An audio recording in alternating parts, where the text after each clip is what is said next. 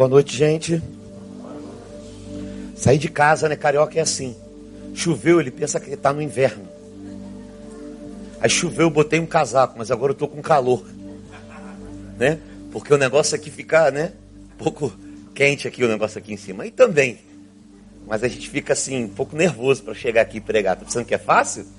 É ruim, meu irmão. Que não é fácil, não. Não é só chegar a escolher um monte de palavras aleatórias e colocar um texto atrás do outro, não. A gente se preocupa em poder entregar para a igreja de Jesus o recado que Cristo quer anunciar para ela. A profecia ela tem como objetivo a profecia tem como objetivo exortar, consolar e edificar. Mas a gente não está aqui para atrapalhar. A gente está aqui para abençoar. Eu quero ser um canal de Deus na sua vida. Amém? Então vamos abrir a palavra do Senhor lá no Antigo Testamento, no 1 Samuel capítulo 24. 1 Samuel capítulo 24. Acho que eu vou ler aqui junto com vocês, porque a letra fica maior. E eu esqueci meu óculos no carro. Estou ficando cego, gente a idade chega, a gente está perdendo a visibilidade das coisas, né? É a visão de águia né, do passado, agora a águia está ficando velha. Mas a gente precisa de óculos, tem que fazer óculos. Está enxergando, meu irmão? Aí o bicho pega. Bom, vamos ler juntos? Literalmente vamos ler todo o versículo, todo o capítulo 24, que é do versículo 1 ao 22. Então quero convidar a igreja a ler comigo. Amém? Ora, quando Saul voltou, igreja não vai orar, não? Vai ler junto, não? A igreja ora comigo, amém? Vamos orar? Vamos, vamos ler? Ora, quando Saul voltou de perseguir os filisteus, foi-lhe dito: Eis que Davi está no deserto de Ende. Então tomou escolhidos dentre todos de Israel e foi em busca de Davi e dos seus homens, até sobre as penhas das cabras montesas. E chegou no caminho a uns currais de ovelha, onde havia uma caverna, e Saul entrou nela para aliviar o ventre. Ora, Davi e os seus homens estavam sentados na parte interior da caverna. Segura um pouquinho. Essa parte de aliviar o ventre é exatamente isso mesmo. Tá? Foi ao banheiro. Deu para entender, gente? Amém? Vamos lá. Então, os homens de Davi lhe disseram: Eis que entrego o teu inimigo nas tuas mãos. Far-lhe-eis isso. Então Davi se levantou e de mansinho cortou a orla do manto de Saul. Sucedeu, porém, que depois, por ter cortado a orla do manto de Saul, e disse aos seus homens: O Senhor me guarde do que eu faça tal coisa ao meu Senhor, ao ungido do Senhor, que eu estenda a minha mão contra ele, pois é ungido do Senhor. Com essas palavras, Davi conteve os anseios chegando. Isso. Saul se levantou da caverna e prosseguiu o seu caminho. Depois também Davi se levantou, gritou por detrás de Saul, dizendo: Ó oh, rei meu senhor, Davi se inclinou com o rosto em terra e lhe fez referência. Então disse Davi a Saul: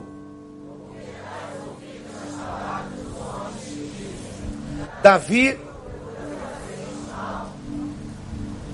eis que os teus olhos acabaram de ver que o Senhor hoje te pôs em minhas mãos nesta caverna. E alguns disseram Pois eu disse. Por... Olha, meu pai, que a orla do teu manto na minha mão. Não te matei.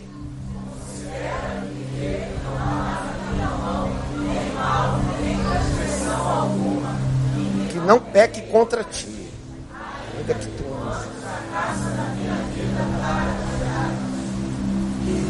Julgue o Senhor entre mim e ti, e vingue-me o Senhor de ti. A minha mão, porém, não será contra ti. Como diz o provérbio dos antigos.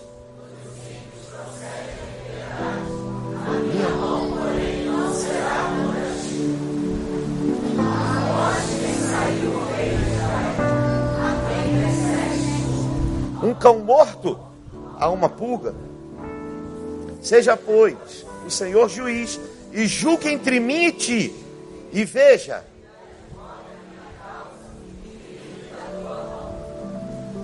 Acabando Davi de falar, Saul todas essas palavras.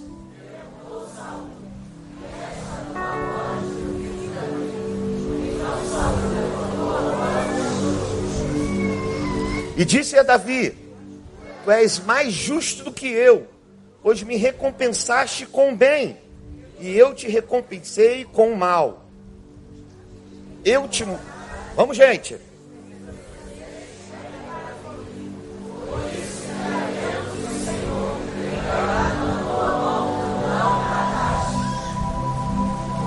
Mas quem há de que encontrando o seu inimigo, o deixará de ir ao seu caminho? O Senhor, pois, te pague com bem pelo que hoje me fizeste. Agora, pois, sei que certamente há de reinar, e que o reino de Israel há de se firmar na tua mão. Portanto, jura-me pelo Senhor que não derragarás a minha presença de mim, nem desligarás o meu nome na casa do meu pai. Então jura da minha Saúl foi Saul para sua casa, mas Davi e seus homens subiram da morte. Amém? Encerramos assim. Amados, convidei a igreja para ler todo o texto. Aí eu queria até que você grifasse aí, marcasse o texto. Na sua Bíblia. Porque é uma das passagens mais bonitas que eu, que eu creio que tem na Bíblia. Porque tem tantos princípios que a gente consegue aprender dentro desse texto. E eu não sei se você sabe, mas o rei Davi, ele foi ungido muito novo, provavelmente com 16 anos de idade. Isto é, ele era um adolescente. E ele demorou entre 15 e 18 anos para tomar posse do seu reinado. Esse mesmo Davi, que aqui no texto você vê ele sendo perseguido pelo rei Saul, era o mesmo Davi que numa outra oportunidade, quando se encontrou com Saul, com a sua harpa, somente ao louvar ao Senhor, fez que os espíritos malignos que perturbavam Saul saíssem de perto dele. Esse mesmo menino que honrava o seu rei, um dia foi chamado por Deus para ser o rei de Israel. Todavia, porém, o rei, sabendo disso, isto é, o atual rei, não se conformou com tal notícia e passou a perseguir aquele menino. Aquele que era amigo, na verdade, o melhor amigo de um dos seus filhos. Aquele que tinha intimidade dentro da sua própria casa. Aquele que andava em comum e tinha habilidades de chegar na presença do rei e adorar o Senhor com ele. Mas de repente, em dado momento, algo de errado aconteceu. Davi, ele não pediu para Deus para ser rei. Simplesmente ele foi escolhido. E já tinha, como Davi, o propósito ser de ser o rei de Israel. Porém, aquele menino não tinha percebido que o povo outrora queria também o rei. Até o então, Israel, eles não tinham rei. Eles eram administrados por um outro modelo de governabilidade.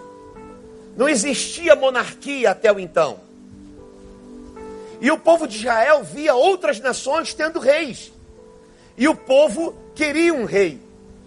Só que o povo se antecipou àquilo que Deus queria fazer num outro tempo. E o povo pediu para Deus um rei. E sabe qual foi o rei que Deus abençoou diante do seu pedido? Saul. Saul, ele não foi literalmente escolhido por Deus. Mas ele foi o, o, o rei que o povo, uma vez que pediu para Deus, Deus abençoou. E não significa que o fato dele não ter sido escolhido por Deus, que ele não era de Deus para estar naquele lugar. Uma vez que o povo chegou até diante do Senhor e falou: Nós queremos um rei. E eles procuraram um homem bonito, um homem que tinha uma aparência e uma estética e colocaram ele naquele lugar. Eles estavam insatisfeitos porque eles viam as outras nações com esse modelo de reinado. E mediante a isso, a gente percebe, durante toda essa narrativa que a gente acabou de ler agora, uma perseguição assídua contra a vida de um jovem. Que outra hora era aquele querido, agora era um agente de ameaça para o seu trono. Agora pensa, Saul foi escolhido pelo povo. Deus abençoou a escolha do povo. Mas Deus tinha um outro propósito. Esse homem cometeu alguns erros no no, na, no seu, na sua jornada administrativa. Ele cometeu alguns equívocos di, di, diante desse processo. Mas o que você tem que ver, ou entender, melhor dizendo, é que ele foi cometendo erros gravíssimos e ele foi sendo chamado a atenção e ele tomou um desejo tão grande pelo poder e pelo trono que agora ele já estava em litígio com Deus por causa do cargo que tinham lhe dado. O que eu entendo aqui nesse texto, e que a gente aprende muito, é o princípio de submissão e autoridade. O princípio de submissão e autoridade tem que estar latente na vida de todo cristão. Porque de vez em quando diante das castas que a sociedade nos impõe, nós vamos estar sempre numa condição ou de autoridade ou de submissão. Ninguém está o tempo todo no ambiente ou no, no, no, num patamar de autoridade. Sempre tem alguém acima da gente. E a forma como que você lida quando esse alguém está acima de você é que vai fazer a diferença pelo qual o reino de Deus se revela na tua vida. O quanto que nós somos submissos, o quanto que a gente aprende com as autoridades constituídas. Você pode ter divergências com o atual presidente. E às vezes é difícil, e eu não estou fazendo aqui nenhum tipo de levantamento de bandeira governamental em favor do atual presidente. Mas você tem que entender que o seu papel como cristão é orar pela vida dele. Aqui na Toca, a gente faz um retiro chamado Acampa Dentro de Oração. O Acampa Dentro de Oração, a gente começa a orar na sexta-feira, inclusive vai ser agora dia 22, 23 e 24 de novembro. Né? Já está chegando, já daqui a mais ou menos dois meses e meio. A gente começa a orar de sete, sete horas da noite de sexta-feira e termina de orar sete horas da manhã de domingo. E aí me perguntaram, como é que vocês ficam tanto tempo orando? Eu falei, primeiro eu pego o nome de todos os membros da igreja, peço para as meninas da secretaria imprimir numa folha, em uma ordem, e eu acho que são mais ou menos 5 mil membros que a gente tem aqui. A gente coloca numa parede, eu compro algumas canetas fluorescentes, e à medida que eles vão orando pelos nomes, eles vão marcando ali aqueles nomes que estão grifados, já não precisam mais receber oração. Falei, isso é porque tem 5 mil nomes para orar. É claro, o pessoal sai correndo para pegar o primeiro pastor Neil, né? Ela procura logo o pastor Neil, seu pai, sua mãe. Eu falei, não, gente, é na ordem. Vamos orar na ordem. E aí, um outro princípio que a gente usa é orar por todos os nossos governantes.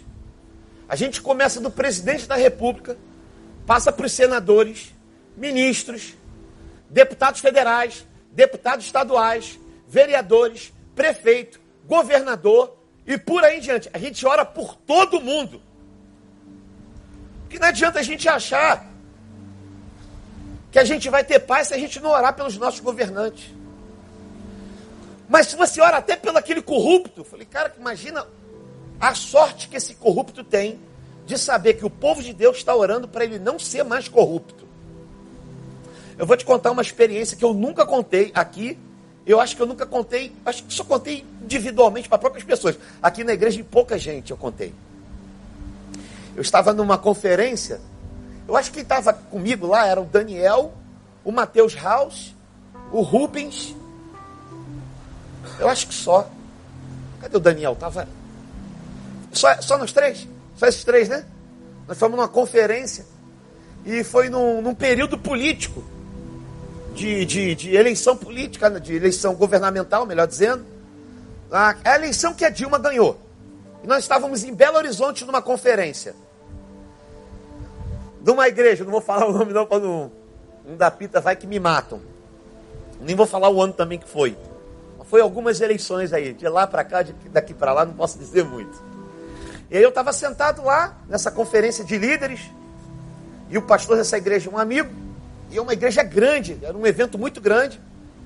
E como estava tendo uma conferência de liderança de jovens, pastores jovens e adolescentes, e eu fui, né, levei alguns adolescentes na época comigo, é, tu sabe que igreja é um lugar que os políticos ficam desesperados, né? Porque tem gente pra caramba. E tinha ali representados ali 5 mil líderes do Brasil todo. Então tu imagina a quantidade de gente, assim, indiretamente, que poderia ser alcançado se um político viesse ali fazer um discurso. E um candidato ficou de ir, acabou que ele não pôde ir, candidato à presidência, mandou um outro representante, porque passou para o segundo turno, e pediram para orar. E oraram por, por esse representante. Depois veio o atual governador, o que tinha ganho no primeiro turno e colocaram ele lá. E esse governador ele não era cristão, ele não era crente. E aí ele estava um pouco constrangido, assim, meio sem graça naquela situação, mas faz parte do protocolo daquela cidade, né? Todo governador e prefeito que ganha tem que passar em algumas determinadas igrejas chaves daquela cidade, que alguns aqui já sabem. E aquele homem estava ali, eu estava no meu cantinho, e de repente o um amigo falou assim: os pastores aqui, vem aqui para orar pelo, por esse governante. Não vou falar o cargo, não. E aí eu saí do meu canto e eu olhei para o lado e vi um pote de óleo ungido. Falei, é agora. Aí eu peguei aquele pote ungido assim, estava do lado. E todo mundo orando, orando, orando. Fizeram uma roda assim, eu fiquei esperando fazer a roda. Eu falei, eu vou dar um bote agora. Aí o cara estava aqui, bem aqui no meio, aqui no centro, bem aqui no centro. Eu peguei um óleo ungido, ele estava com umas roupas de grife, rapaz. Aqueles blusão de 700 reais. Aquele sapato bonito de matar barata no canto, né? De 1.800 reais. Aquelas paradas cara, né? Tu olhou assim, um cara com perfume cheiroso. Eu cheguei diante dele assim e falei assim, eu quero orar pelo Senhor. Já estava todo mundo orando, né? Eu estava reiterando ali naquela situação. Quero dizer para o Senhor, o Senhor veio na igreja para pedir a bênção da igreja. Mas na verdade o senhor vai ter a bênção de Deus. Mas se o senhor está usando a igreja para se promover,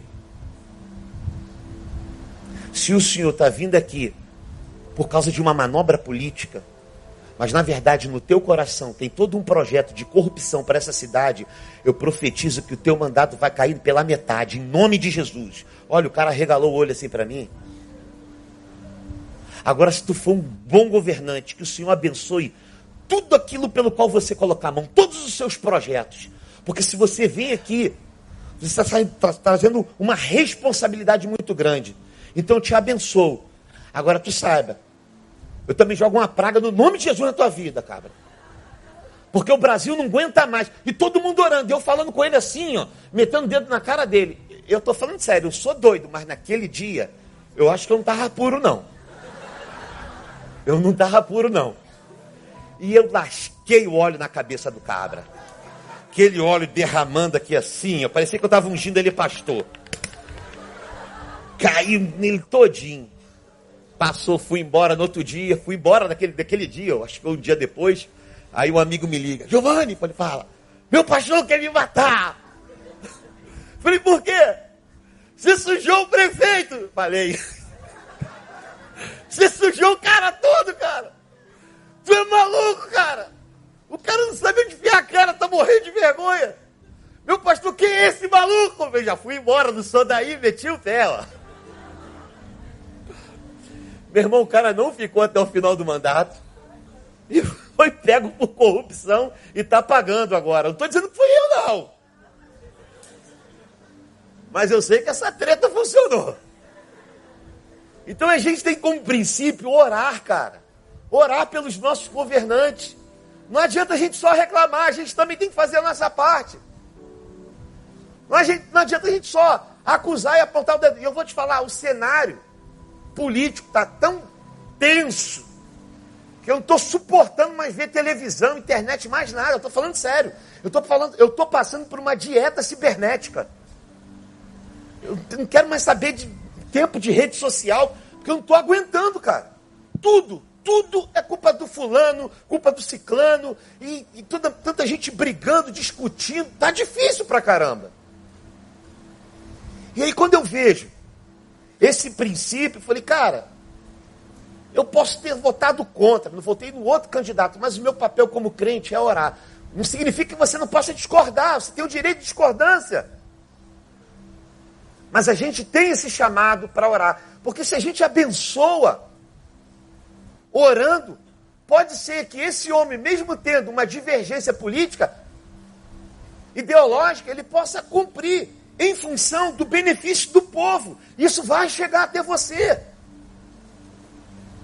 E eu volto a dizer, não estou fazendo apologia ao atual presidente. Eu estou falando que, se possível, a gente tem que ter paz com todos. E aí, você vê aqui Davi,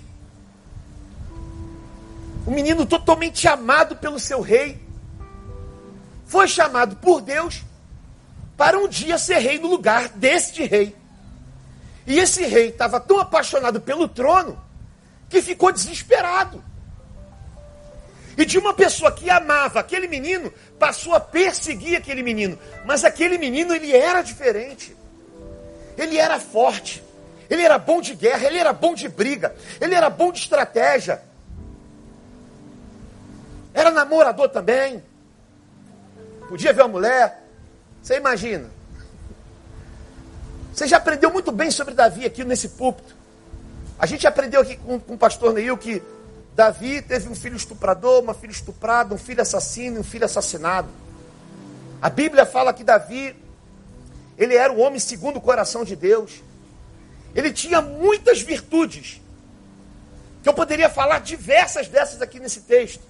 Alguns vacilos que ele deu e que ele reconheceu, talvez seja uma das maiores características de Davi, e que você aprende na literatura a respeito da sua pessoa, no caso bíblica, é que Davi aprendia muito com seus erros. Dificilmente você vê Davi cometendo duas vezes o mesmo erro. Ele aprendia com erro. E ele tinha uma capacidade de alta análise fantástica. Davi não era um cara de se vitimizar. Davi era um cara que ele conseguia se esquadrinhar. Ele conseguia se autoavaliar. E ele conseguia fazer de tudo para corrigir muitas das vezes o seu erro, pedindo perdão a Deus. Mas aqui, você para para pensar. Ele era jovem, tem um rei, ele é ungido rei pelo Senhor, isto é, o Senhor estava depondo este reinado, ele estava abrindo mão desse reinado, e o rei não queria abrir mão do rei, do reinado. E aí, mediante a isso, você vê este homem começando a perseguir ele. E aí, olha só, usar a autoridade que Deus lhe deu para fazer o que você quer e não o que o Senhor te orientou, é a mesma coisa que fazer o mal em nome de Jesus. É mais ou menos isso que ele estava fazendo. Saul fazendo mal, usando o poder que Deus tinha lhe dado. Isto é, Saul estava em litígio, literalmente com Deus. Saul, ele fingia que Davi era ruim, para ele não sentir culpa do mal que estava produzindo contra Davi. Ele queria santificar o ódio. E tem pessoas exatamente assim. Tem pessoas que fingem que você é ruim para que elas não precisem sentir culpa pelo que fizeram, pelo que, fiz, pelo que fez contigo.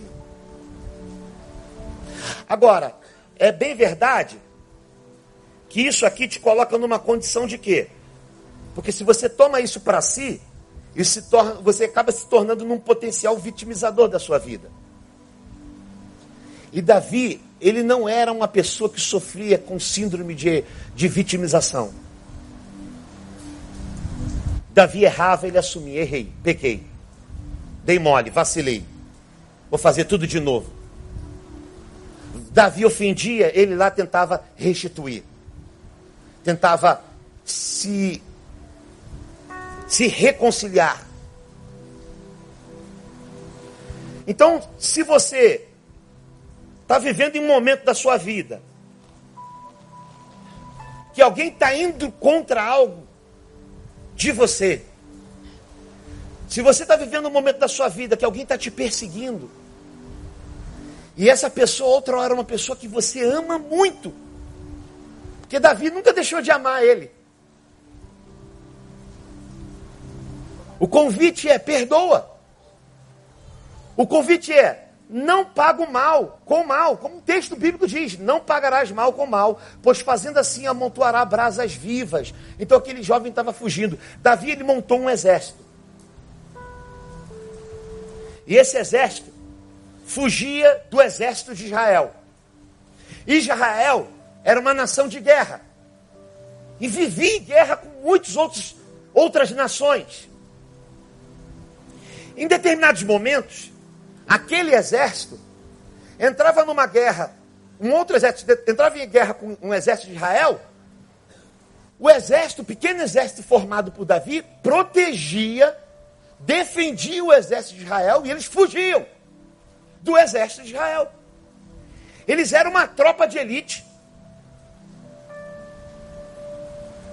que Davi tinha montado para proteger o exército que perseguia eles. Quer dizer, eles nunca lutavam contra o exército de Israel, mas protegiam o exército de Israel. E eles estavam o tempo todo fugindo. E esse cenário aqui, ele é fantástico. Porque aqui, nessa história, a gente vê Saul vindo de uma guerra e tendo uma informação de que possivelmente Davi estava em uma determinada região com seu pequeno exército. Então ele monta um exército muito maior. Convence esses homens que agora era o propósito de acabar com, com Davi. Porque ele achava que matando o rei Davi, ele automaticamente ia dar cabo dos problemas dele. E ele ia continuar em paz no seu reinado. E Davi teve uma grande oportunidade de matar o seu rei. Aqui você vê que quando ele entra numa caverna e Davi descobre que ele ali está com o seu exército, um dos seus soldados traz um entendimento para a vida de Davi que até então esse cara não era dotado disso. Porque ele falou assim: Olha, o Senhor te entregou ele nas tuas mãos. Sabe o que tu tem que fazer? Mata ele agora e assume o reinado.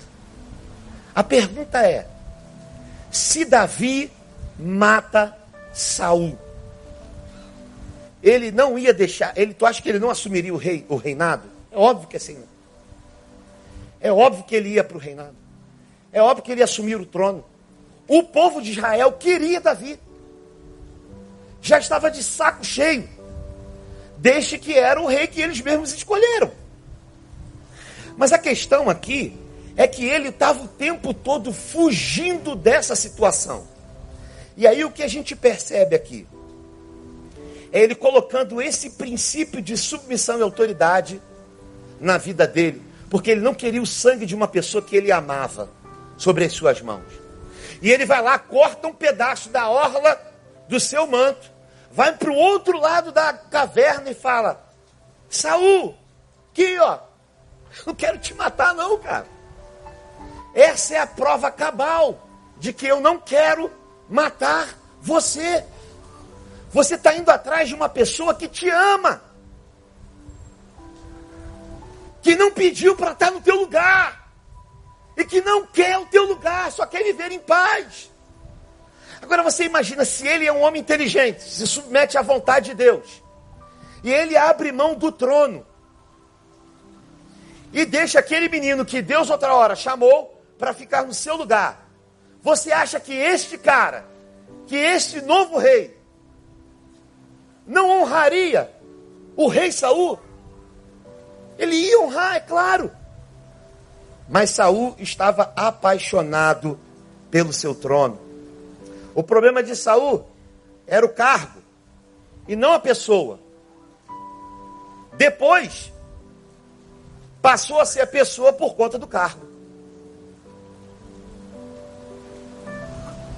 Porque se fosse qualquer outra pessoa, seria a mesma posição. E Davi era uma pessoa íntima dele. Se fosse o filho dele, talvez ele faria a mesma coisa. Porque ele estava preso ao cargo. Então deixa eu falar uma coisa para você, meu irmão. Saul tinha problemas com Deus. Quando você tem problemas com Deus, você enxerga nos seus amigos um potencial para ser inimigo. Quando você está com problema com Deus. Porque às vezes a gente não discerne isso. Que na verdade o problema que a gente tem é com Deus. Que a gente está em litígio com Deus. Você começa a enxergar nas boas amizades a inimizade. Você começa a enxergar na pessoa que te ama uma pessoa que está te perseguindo, que está querendo teu lugar, que está querendo teu cargo, que está querendo sua posição, e não é. Simplesmente o seu problema é com Deus. Mas a sua visão do mundo acaba ficando turva. E você começa a se tornar uma pessoa amarga. Os teus olhos deixam de ser bons e passam a ser ruim. E a Bíblia diz: se os teus olhos não forem bons, terá trevas. Você vai enxergar tudo diferente. Quando a gente está em litígio com Deus, é exatamente assim. E aí a gente acaba perseguindo pessoas que a gente ama, pessoas que estão próximas da gente, pessoas em departamento de trabalho, pessoas na faculdade, professores. A gente persegue, é perseguido. A gente entra numa celeuma de guerra com todo mundo e vai fazendo com que todo mundo se afaste de você. Se você tem algo para resolver com uma pessoa e não consegue tratar isso de forma clara com ela, não é contaminando os outros acerca do mal que essa pessoa te fez que você vai consertar o problema. Sendo você um cristão, tendo esse bloqueio, saiba que isso já se tornou um problema espiritual da sua vida. Por quê?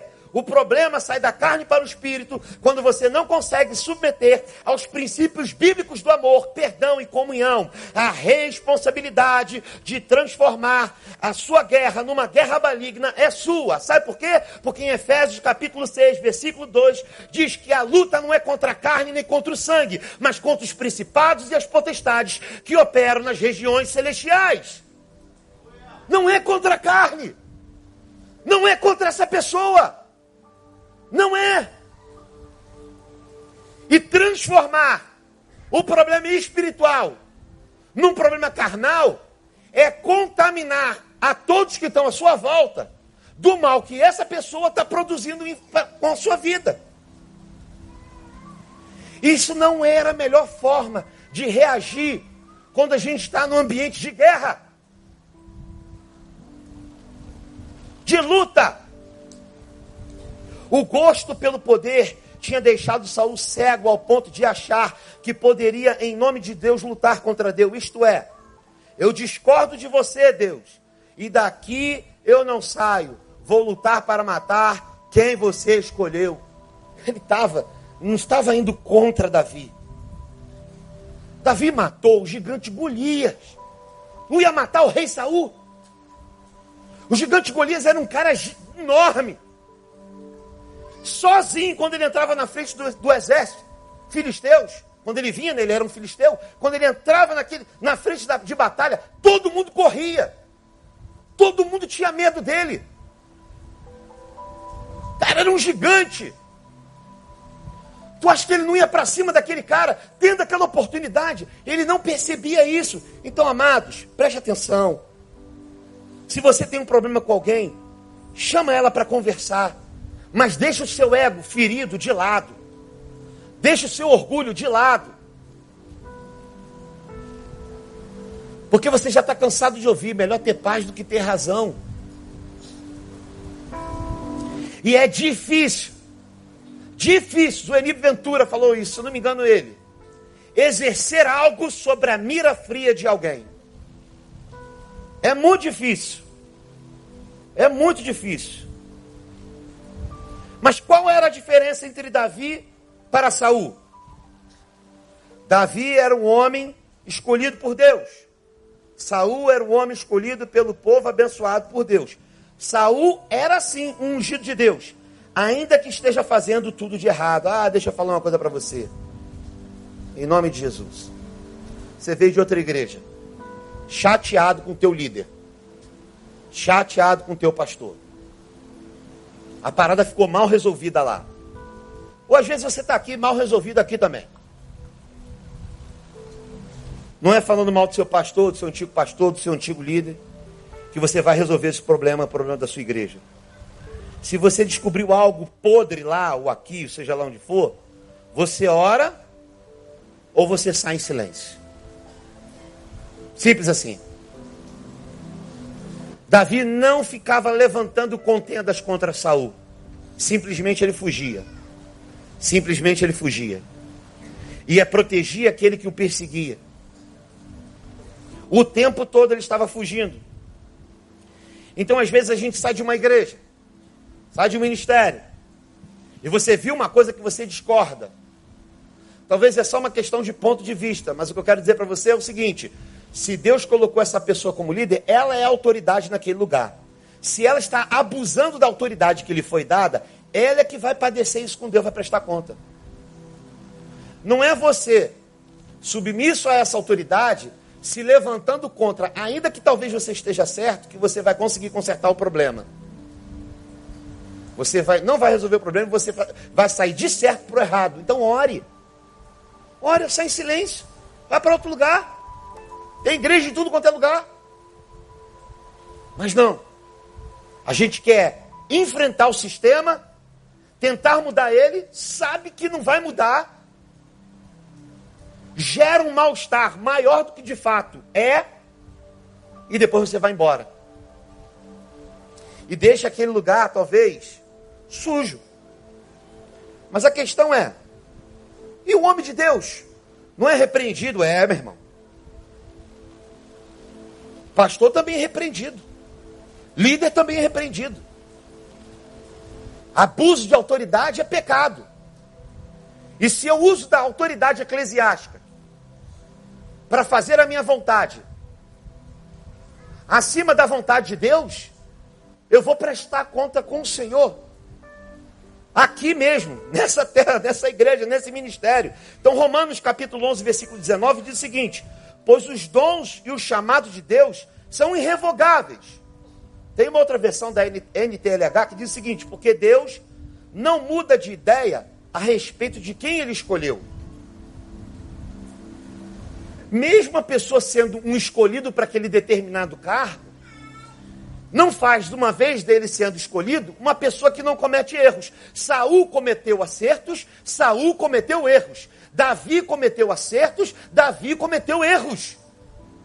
Mas o, diante desses dois aí, reis, o que a gente se depara é a forma com que eles lidaram diante dos seus erros.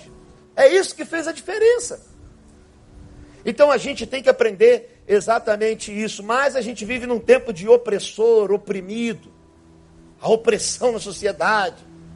As bandeiras estão se levantando cada vez mais e algumas dessas causas são totalmente justas, principalmente contra as mulheres.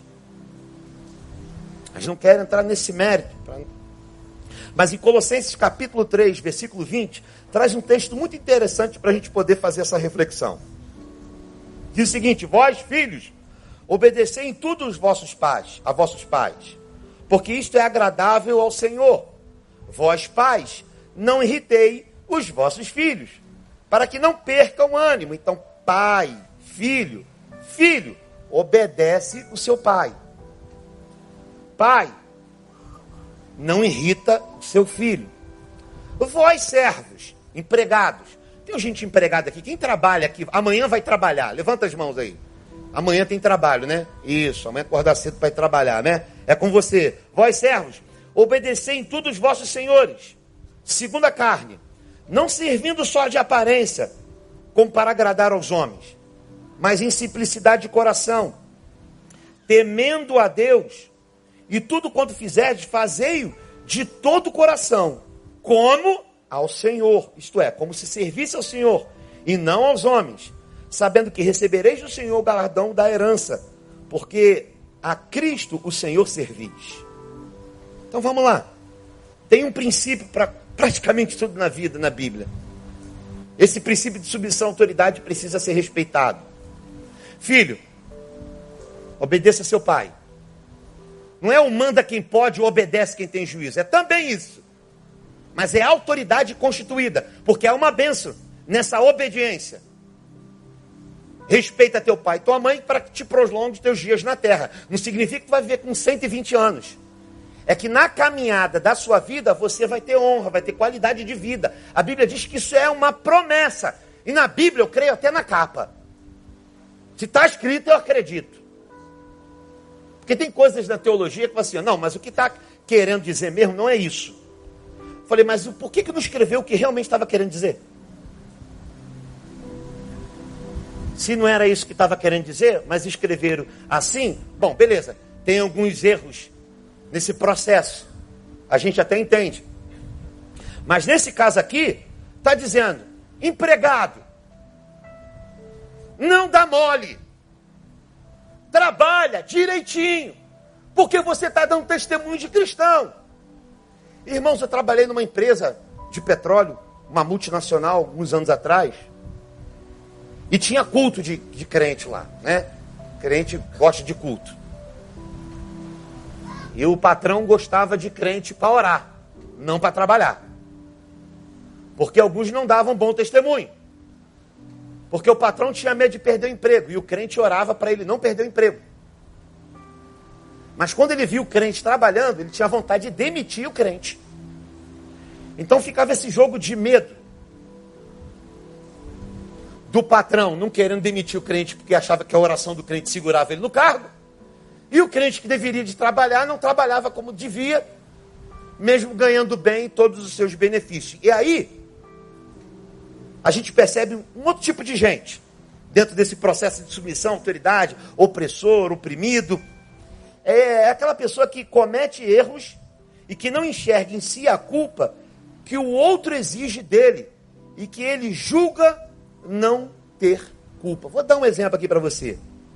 Você chega no trabalho atrasado. Aí teu patrão tá uma fúria. É terceira vez durante a semana que você chega atrasado. Aí você fala, mas patrão, tu não está entendendo. O BRT estava lotado. O trânsito estava muito bravo, brother. Mas pensa, não tem noção como é que é o BRT. Mas, meu irmão, você tem que chegar na hora. Falei, mas é a terceira vez na semana. Mas você tem, mas senhor não está entendendo. O BRT estava muito cheio. Beleza, tem dia que você sai de casa no mesmo horário e você chega 10 minutos antes. Tem dia que você sai no mesmo horário e você chega uma hora depois. Porque no Rio de Janeiro é igual a Band News. Em 20 minutos tudo pode mudar. Tudo pode mudar.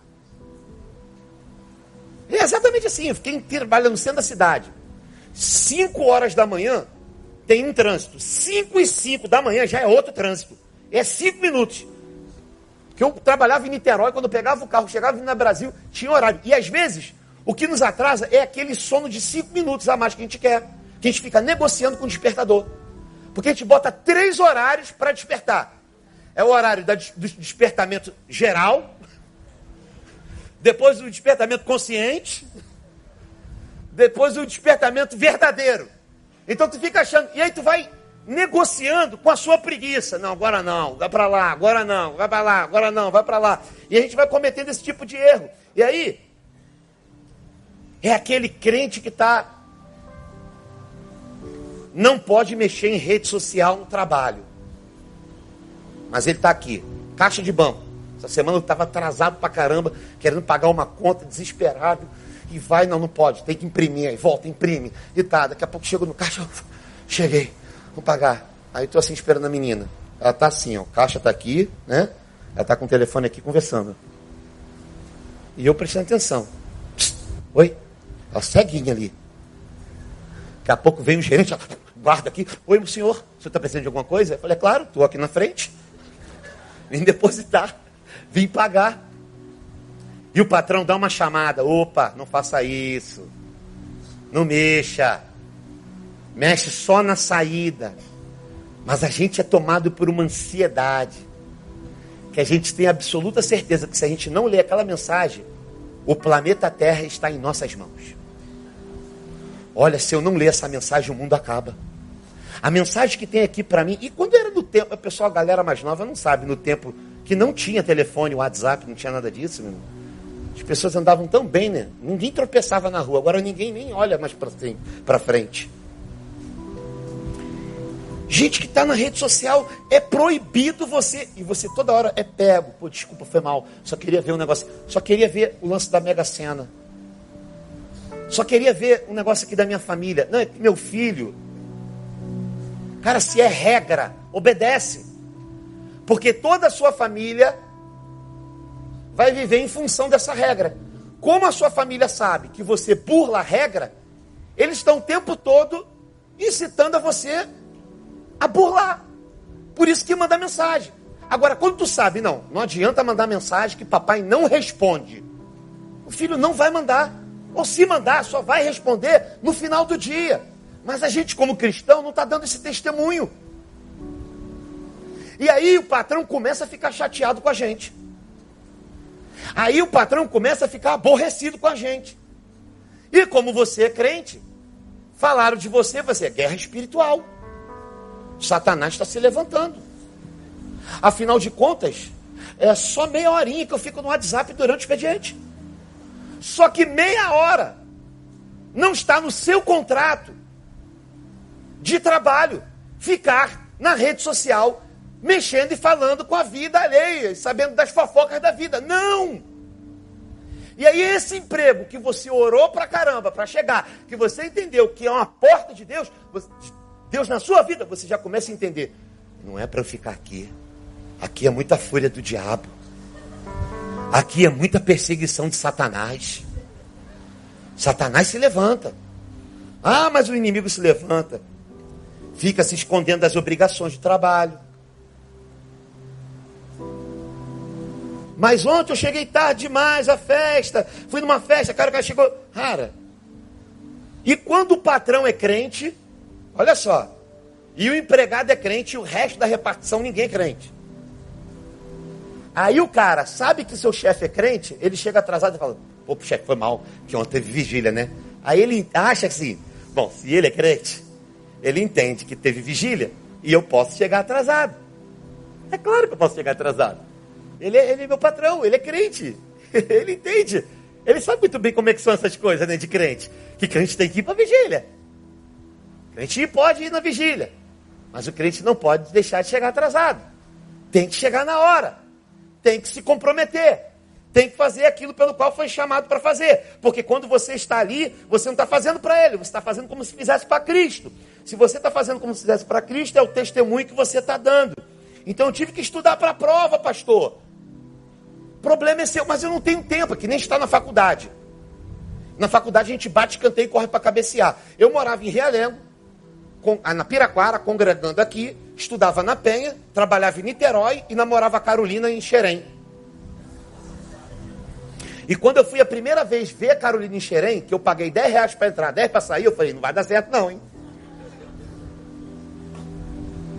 E Xerém é longe de tudo e perde nada, irmão. Xerém é longe. E eu falei, caramba. E ia para a faculdade. Chegava lá igual um zumbi. E passava matéria, e resenha, e toma livro, e faz isso, e faz aquilo. Aí tinha um lá fazer uma. Ô professor, eu não tenho esse tempo todo para poder fazer esse trabalho aí, não. Falei, você dorme quantas horas por dia? Cinco. Eu falei, então não dorme, fica cinco horas estudando e fazendo os trabalhos. Ninguém tem nada a ver com o seu problema, cara. Nada é fácil hoje em dia. Tem que cair dentro, tem que mergulhar nos estudos. Porque ninguém vai te dar essa moral. É que nem aquele jovem, aquele adolescente, né, que já está naquela vida mórbida, aquele, aquele padrão, está no quinto período da faculdade, o pai chega assim para ele, ó oh, filho, está na hora de procurar um emprego. Ah, não impressiona não, senão não consigo produzir. Está no quinto período, hein? Está no quinto período já está se formando. Não, não, não. Não impressiona, não. Aí acabou a faculdade. Aí o pai chega e fala assim: filhão, ó, cara, tá na hora de tu arrumar um emprego. Não, não, não. Que arrumar um emprego? Que isso, pai? Acabei de me formar. É difícil arrumar um emprego para quem acaba de se formar. Aí passa mais um ano. Ninguém dá estágio. Ninguém dá oportunidade. E daqui a pouco você está pensando que seu pai está indo contra você. Mas na verdade, seu pai não está indo contra você. Se ele fosse contra você, ele não pagava faculdade de 800 reais. Agora você enxerga seu pai como inimigo. Falei, inimigo não paga faculdade. O inimigo não dá a chave do carro. Inimigo não dá uma, uma, uma merreca para tu dar um rolê com a gatinha. Mas o pai está vendo que você está estendendo a sua adolescência. Você já está virando um Peter Pan, não quer sair da terra do nunca. Porque tá bom. E tu está pressionando e você, cara, o diabo está furioso na minha casa. Está se levantando contra a minha vida. O diabo está furioso. Não! Estão te amando. Então tem determinadas pressões que não são perseguições. É o pai querendo fazer com que você se desenvolva, que você cresça. Gente, a gente precisa aprender isso. Em nome de Jesus. Agora, tem gente que sofre mesmo síndrome de perseguição que é uma enfermidade. Que de fato é uma pessoa estar doente aqui. que seria isso? Síndrome de perseguição. É uma doença emocional que envolve fatores físicos e ela vem quando já não suportamos aquilo que não gostamos. Ela vem com sentimento de fracasso, de desgosto consigo próprio. E pior ainda, vem o sentimento de que você está sempre errado e que as pessoas estão sempre lhe apontando. Quando é que isso acontece na vida da pessoa? Geralmente, quando uma pessoa sofre muito bullying na infância. Geralmente ela desenvolve algumas características da síndrome de perseguição. E quando ela não quer mais sair de casa, quando começa a achar que todos lhe querem mal. Isso aqui é uma questão patológica já. Já é gente enferma. Não é o seu caso que é frescura e sem vergonhice. Mas para esses também tem uma orientação. Quais seriam os sintomas de uma pessoa que sofre esse tipo de síndrome? Bom, se bem que essa geração ela está propícia a ter esse tipo de síndrome, porque é uma geração que não tem resistência com os apelidos. O meu apelido era Branca de Neve, era narigudo, como se meu nariz fosse pequeno. Aí como é que eu saía? né? Eu tentava sempre me esquivar. Branca de Neve, falei, vem cá, sete anão. Vem cá, zangado. Fala narigudo. Eu falei, não, meu nariz não é grande, minha cabeça que é pequena. Cara de areia mijada. Barraco com piscina, cara feia e olho verde. E eu era meio nordestino, porque o nordestino, ele antes que zoem ele, ele se zoa. E aí todo mundo ri. Ri o nordestino e ri quem está querendo zoar o nordestino e fica todo mundo em paz. Tem que ser um pouco assim. Mas essa, essa geração não suporta isso. Então você sofreu bullying. Quem não sofreu bullying? Quem não passou por algum tipo de constrangimento na escola? A pessoa mais bonita tinha apelido. colega meu bonito pra caramba, o apelido dele era Tom Cruise. Esse é apelido que se dê pra alguém zoar? E ele ficava ofendido. Porque achava o Tom Cruise feio. Mas cada um sabe o nível de ofensa que tem da vida, né? Se me chama de Tom Cruise, ele vai ficar feliz pra caramba, cara. e quais seriam os sintomas dessas pessoas? Vou dizer para você. Elas acham que não tem qualidade. Elas começam a achar que estão em depressão, já que os seus sintomas são muito parecidos. E se automedicam na esperança de se livrar de problema. Aí vem alguns até com, começam a se envolver com, com, com medicamentos, é, é, automedicação, bebida, drogas e por aí em diante. Muitos começam a beber e usar drogas. Falta de vontade, de ânimo de fazer, de ir para a escola, dores nas costas, pescoço, coluna, não sabe nem explicar porque ele está sentindo, está sentindo mal. Começa a se deteriorar o relacionamento com os outros. Pode haver uma sensação de preguiça, é, e todos estão contra mim. Aumento, aumenta a absiste, o, o, calma aí, que essa palavra é difícil. Aumenta o abiseteísmo, ato de se afastar, e a rotatividade de amigos, não para com amigo nenhum circula o tempo todo. Aí tem ideias suicidas, tentativa de suicídio, isto é, má gestão de si mesmo. Você no controle de tudo não dá certo. Nós somos, não somos bons gestores de si. Temos em Cristo aquele que nos guia, aquele que é um bom gestor de nós. Mas isso já é a pessoa que está precisando de ajuda. Ajuda pastoral, sim. Se me procurar, eu vou encaminhar para a Cláudia, que é psicóloga. Vou caminhar para o Roger, vou caminhar para Claudinha, para outra, para os psicólogos que tem. Que tem caso que é, é, é, é clínico, o pastor não resolve. Não é essa a minha formação. Mas às vezes a gente consegue orientar na palavra e orar, para pelo menos a pessoa lutar contra isso. Mas às vezes a situação se resolve só nessa esfera. Então, irmãos, a gente precisa rever isso. Não tenha preconceito com a sua dor quando o assunto é procurar um psicólogo. Procure a ajuda de um pastor, um psicólogo, mas se você está passando por isso, não tenha preconceito com a sua dor. Por quê? Você deu problema no, no osso, ortopedista. Dente, Raquel, dentista. Coluna, minha esposa, fisioterapeuta. Psicólogo, a alma. Mas você tem vergonha de dizer que está indo no psicólogo. Porque se você fala que vai no psicólogo, vão dizer que você é maluco. Todo mundo aqui precisa dar uma passada no psicólogo. Não é, Paulinho? Paulinho dorme com uma, aí se dá bem, aí sai na vantagem. Entendeu? Tem uma em casa para ele. Então, amigo, eu sou perseguido? Sim, porque tem esse caso. Ah, é esse mesmo. Aquele que não é que tá que procura a situação para ser perseguido aquele que foge do perseguidor, aquele que literalmente está vivendo a perseguição. E o que fazer? Exemplo, Mateus capítulo 5, versículo 44.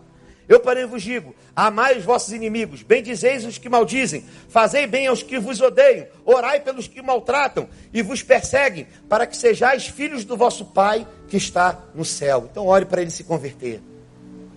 O patrão está indo contra, ora. Ora, ora para se converter. Jesus, ele não encarava seus perseguidores. Você sabia disso? Ele não ia para frente. Agora olha só, coisa ridícula. Jesus poderoso ressuscita a morte, faz o aleijado levantar, faz o cego enxergar, multiplica pão e milhares de pessoas comem. Aí vem um cara tentando matar ele, ele foge.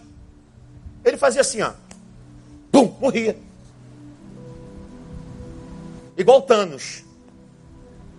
Destruía tudo. Mas não. Fugia. Por quê? Porque Jesus não encara seus perseguidores porque tinha medo deles? Não. Jesus fugia porque os amava. Por amor a eles, fugia deles. João capítulo 8, versículo 59 diz o seguinte: Então pegaram em pedras para lhe atirarem. Mas Jesus ocultou-se e saiu do templo. E, eu, e ele, ele cometia erros. Olha só. Ele fugiu do templo. Cometi erros que não enxerga em si a culpa e culpa o outro de exigir dele o que ele julga não ter culpa. Jesus está no templo, os caras tentam pegar ele, Jesus se oculta. Não dá para trabalhar com essa ideia e não imaginar que rolou alguma pirotecnia nessa parada aqui. Foram atrás de Jesus no templo, Jesus pregando. Jesus desaparece, sumiu. Ninguém achou, se ocultou, não sei como. Se escondeu, pediu para sair com a roupa do ministério de dança, não sei. Ele fugiu, ele desapareceu. Então Cristo fugia de quem os perseguia, quando ele poderia ter resolvido no estalo de dedos. Olha só que João 10, versículo 39 diz: Outra vez, pois procuravam prendê-lo, mas ele lhe escapou das mãos e retirou-se de novo para além do Jordão, para o lugar onde João batizava no princípio, e ele ali ficou. Fugiu mais uma vez. Outra fuga de Jesus. Lucas capítulo 4, versículo 19. 29, perdão. E levantando-se, expulsaram-os na cidade e o levaram até o despinhadeiro do monte em que sua cidade estava edificada, para dali o precipitarem. Ele, porém, passando pelo meio deles, seguiu seu caminho. Olha só, ele estava na cidade, expulsaram ele da cidade e levaram ele para o precipício. É isso mesmo, precipício. Aquele lugar que vai jogar texto diz: para o precipitaram. Tentaram precipitar. Tentaram com, com, aquela, com aquela multidão empurrar ele. Mas não empurrar ele. A multidão queria assustar ele a ponto de jogar ele para o precipício. É o que o texto diz. Mas o texto diz que Jesus passou entre eles. Será que ele usou da força aqui? Eles não perceberam. O texto diz que ele, porém, passando pelo meio, de, pelo meio deles, seguiu o seu caminho. Eles nem perceberam. Jesus usou agora do, da sobrenaturalidade para passar entre eles, mais uma vez, por amor a eles. O que, que a gente aprende com isso? Precipitação é suicídio emocional, meu irmão. E aqui a gente encerra. Quando você acha que a pressão externa da vida é, causa, é a causa do seu suicídio, no caso, suicídio emocional. Não tome decisões precipitadas na sua vida. Essa geração é uma geração que não tem resistência, por isso se joga no abismo sem luta. Então, às vezes, você está passando por um momento de pressão, literalmente. Tá brabo, tá difícil. Tá ficando num nível já insuportável, já está alcançando a sua casa, já está tocando nos seus filhos, já está tocando em pessoas próximas no seu departamento. Já estão chegando de um ponto assim que está Parece que você está sendo assim, precipitado, sendo levado ao abismo. Calma, espera um pouquinho, ore, interceda, clame. O Senhor vai trazer uma solução sobrenatural para isso. Em nome de Jesus. Em nome de Jesus.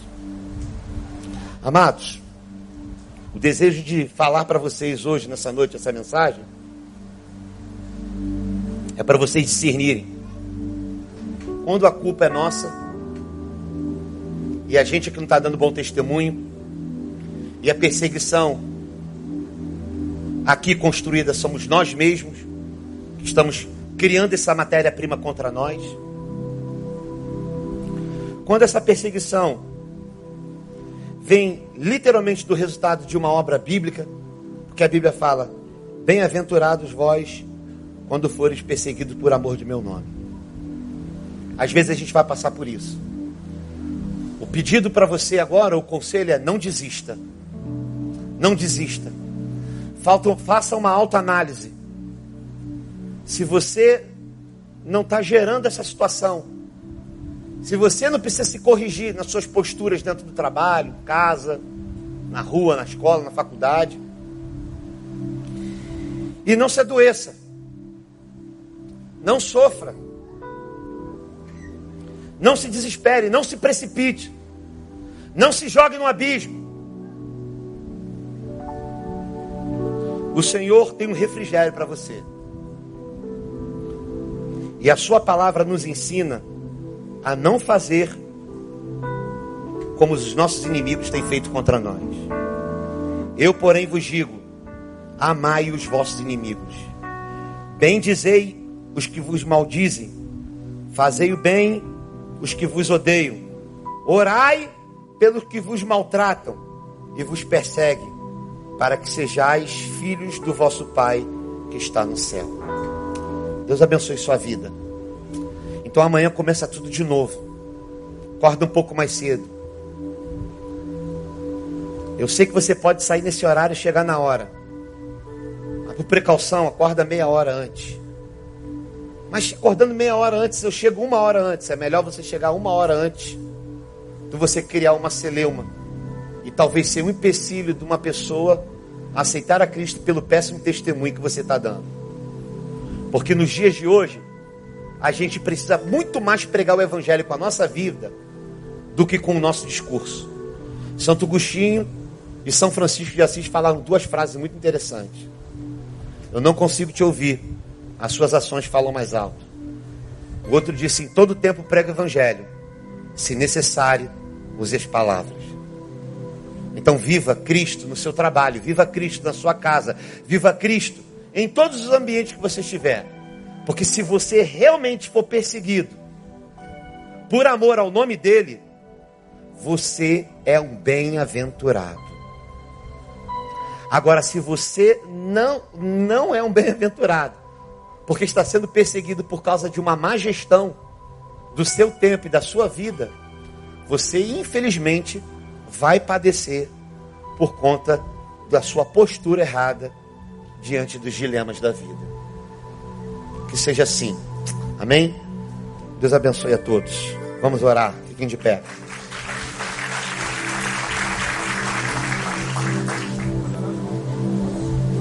Vamos orar, irmãos? Senhor, nós estamos aqui nessa noite para reconhecer que muitas das vezes nós somos o culpado